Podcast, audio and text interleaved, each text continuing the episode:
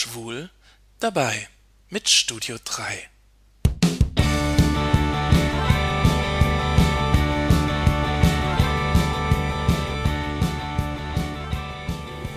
Ja, hallo Leute, hier ist wieder der Jan aus dem Studio 3 in Saarbrücken. Diesmal bin ich im Checkpoint mal wieder. Ähm, heute Abend war ein Vortrag zum Thema älter werden. Ähm, ich rede hier mit dem Uli Bischele. Du bist ähm, Therapeut. Ich bin Psychologe bei der psychologischen Lesben- und Schwulenberatung in Mannheim. Das ist eine Beratungsstelle von Schwulen und Lesben für Lesben und Schwule. Ja, meine erste Frage an dich. Ähm, ab wann ist man alt? Also wir haben äh, gesehen, dass das sehr, drauf ab, äh, sehr davon abhängt, ob man sich selber da einschätzen soll oder wie die anderen sich einschätzen. Also vielleicht ist man erst ab 65 alt. Das haben jedenfalls in der Untersuchung, die die Kollegen in München gemacht haben, sagen äh, von den befragten Schwulen, zwei Drittel sagen ab 65 würde ich sagen, bin ich alt, vorher noch nicht. Und aber die zweite Frage ist dann, wie wird es in der Szene wahrgenommen und da sagen schon die Hälfte, ach Gott, wenn man über 30 ist, dann ist man schon alt. Also das heißt, das ist ein großer Unterschied, ob die ähm, ja, Ja, ob das die Leute das von sich selbst sagen, ob sie sich selbst alt fühlen oder wie das von außen gesehen wird von anderen Schwulen. Ja, und dazu kommt, dass, äh, wie wir gerade auch nochmal diskutiert haben miteinander, ähm, die meisten schwulen Männer eher Partner sich vorstellen, die jünger sind. Ob das jetzt Sexual- oder Lebenspartner sind, ist unabhängig, also beides. Und äh, zum Beispiel bei lesbischen Frauen ist es umgekehrt. Die wollen alle eine ältere Freundin haben. Ja, und dann ist es natürlich so, dass viele junge Schwule dann halt keinen älteren Partner wollen und man dann als alter Schwule dann Probleme hat, einen Partner zu finden, wenn man wirklich dann auch Wert darauf legt, dass man einen jüngeren Partner hat. Ja, natürlich. Und abgesehen von diesen Generationsfragen, das gibt es ja, denke ich, auch im heterosexuellen Bereich. Männer wollen eben gerne jüngere Partner oder Partnerinnen, je nachdem, worauf sie stehen. Aber mir ist nochmal wichtig bei unserem Thema, wenn es um schwules Leben geht, wir müssen auch die Geschichte ein bisschen mitbedenken. Es ist einfach so, dass ähm, die Schwulen heute ganz anders aufwachsen als die Schwulen früher. Also wenn wir uns denken, ähm, ja, es gab ja den Nationalsozialismus, wo man als Schwule ins KZ gekommen ist, umgebracht werden konnte. Es gab 14 Jahre Adenauer und in den 14 Jahren Adenauer sind mehr Leute wegen Paragraph 175 verknackt worden als im Dritten Reich. Äh, das wissen die meisten Leute gar nicht, das ist aber so. Und erst in den 70er Jahren gab es die Liberalisierung. Und erst seit den 70er Jahren trauen sich Leute, das Wort schwul für sich selbst zu benutzen. Das war vorher ein Wort, das niemand in den Mund genommen hat, weil es so was ganz Schlimmes, Unaussprechliches war. Du hast eben geredet von dem Wort homophil, das war mir völlig neu. Also ich kenne die ältere Generation halt nur durch meine Eltern und da, Da waren die Schwulen dann halt die 175er. Die 175er, das ist jetzt der abwertende Begriff. Genau. Aber wie die, Gut, und homophil war die, die, die waren die, wie die Leute sich selber bezeichnet haben. Das sollte damals ein freundlicher Begriff sein. Viel heißt ja, also, also ein Männer, homophiler ist ein Männerfreund, wenn man das wörtlich übersetzt. Und da hat man sich gedacht, das ist äh, okay, ist nicht so anstößig. Und heute haben wir ja eine ähnliche Entwicklung eigentlich, dass ähm, viele in meinem Alter, so, dass man halt sich selbst als schwul bezeichnet und die ganz Jungen das vielleicht nicht mehr, weil jetzt schwul dann doch irgendwie in den letzten 20 Jahren, sage ich mal, wieder zum Schimpfwort geworden ist. Ja, wobei es ähm, schon immer ein Schimpfwort war, aber natürlich ist es jetzt wieder äh, sehr viel, sehr viel weiter verbreitet als, als Schimpfwort. Aber ich weiß gar nicht, ob deswegen die Leute sich nicht mehr so, so nennen wollen.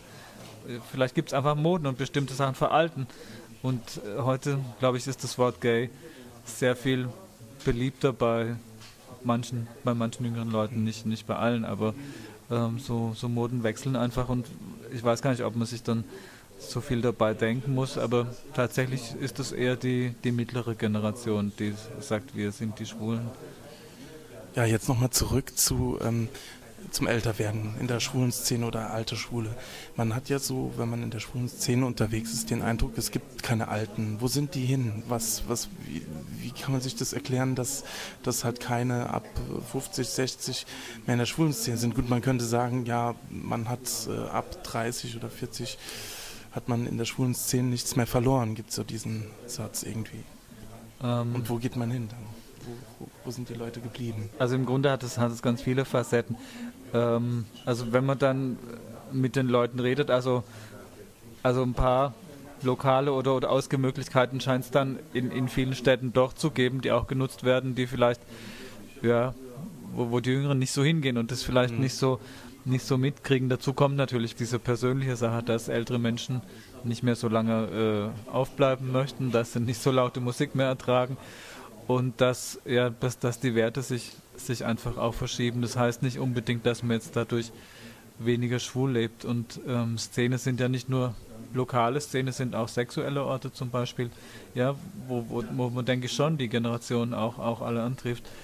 Ähm, und es sind natürlich auch private Netzwerke, kulturelle, politische Netzwerke, wo schon ähm, die Schwulen, die jetzt äh, älter werden, auch, denke ich, ihren Platz einnehmen. Ja, und trotzdem natürlich, natürlich gibt es diesen Jugendkult und den Druck, schön zu sein. Und wir haben ja heute Abend auch gesehen, dass äh, die Teilnehmer berichtet haben, je nachdem, was für ein Alter man setzt in Gay Romeo, kriegt man entweder mehr Zuschriften oder eben dann ganz wenige. Ja, und mhm. da scheint es schon, äh, weiß ich nicht, sowas um die 30 zu geben was dann die Zauberschwelle ist. Ja.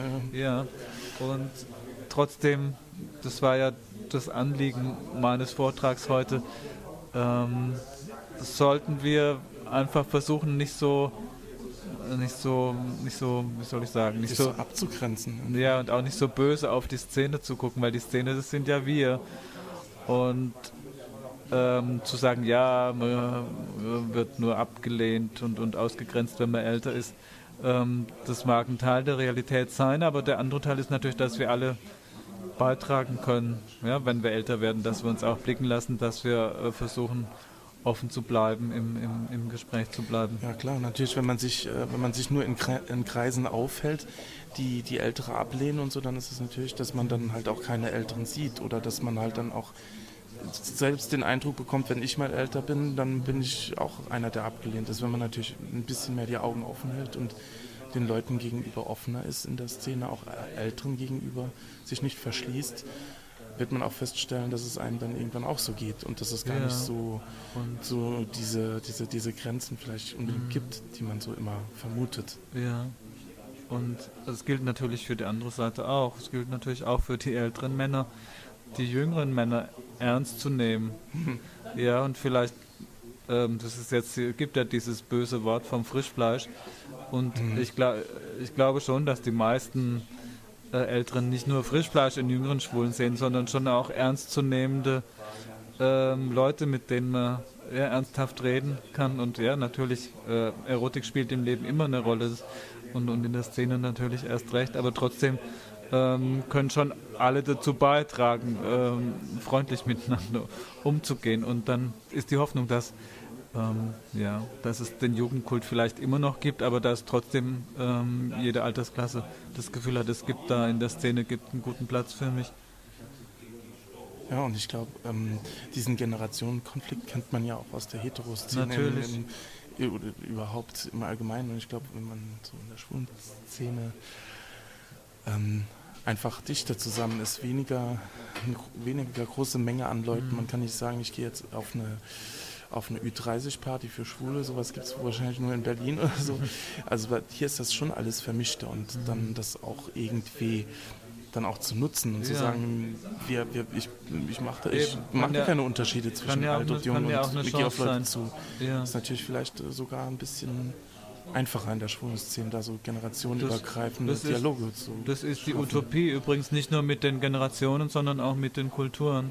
Also ob das immer eingelöst wird und immer stimmt, das steht vielleicht auf dem anderen Blatt, aber die Utopie der schwulen Szene ist schon, dass es nicht zählt, wie reich bist du, wie alt bist du, ähm, wie gebildet bist du, welche Kultur du hast du, welche wie Figur, ja, ja die Utopie ist es ja, ob, ob wir die immer einlösen, steht auf dem anderen Blatt, ja, aber die Utopie ist schon, dass wir da ähm, einfach uns befreien können, auch von, von Normen und, und auch von, von Vorurteilen. Ja, vielen Dank fürs Interview. Danke das war ein auch. schönes Schlusswort. Danke.